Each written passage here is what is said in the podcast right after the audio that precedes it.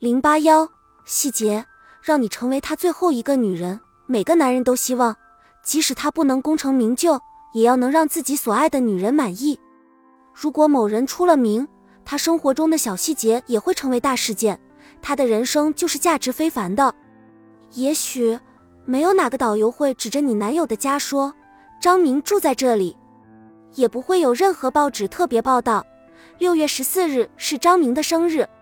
然而。你的男友希望他梦想中的女人能够用这些方式来感受他。从一开始，你就应该注意他的生活细节。你要试图去确认他，确认在什么地方你可以怎么做，让他感到你的爱，并且随着爱情的进一步发展，你可以做的越来越多。你要知道他所看重的，并且让他知道你了解他。由于日益亲密，你需要向他表示，你看到他的生活图景。你能真正感觉到他的趋向，他的普通朋友可以与他一起庆祝他生命中的某些里程碑，但是你对他的特殊关注可以使你分享他的生活中很小却对他非常有意义的时刻，就是有人和他亲密的在一起，并且你懂得和理解这样的时刻，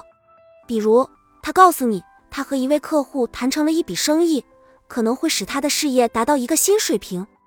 他为那个客户所做的事情。比他为任何一个客户所做的事情都要有意义。你的男友整个周末都感到非常兴奋，因为他和那个客户之间处得很好，成为朋友。在过去约会的日子里，你忍受了男友对他自己的怀疑，而如今你可以和他一起为这件看起来很小的事情而高兴。你可以和他一起感受他所感觉到的巨大意义，那使得他不再怀疑自己的能力。于是。你和他一起经历了一个小小的，但是非常有意义的时刻，在他的生命中不可能有别人知道这个时刻。显然，你不会记得他说过的每件事情，但是如果他告诉你三次，他在这个月的十四日要做一个重要的陈述，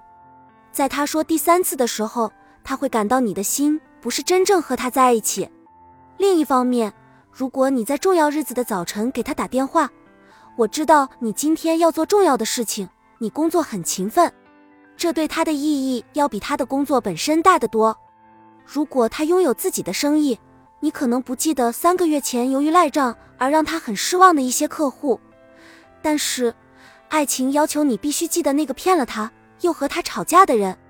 如果你的男友不止一次注意到和别的女人相比，你更密切地参与了他所关注的事情，慢慢的。他会对你产生家的感觉，他会感到你比其他任何女人都更重要，更令他满意。于是，他会想到，结束和你的爱情将意味着冒险，那是一种深深的无家可归的感觉。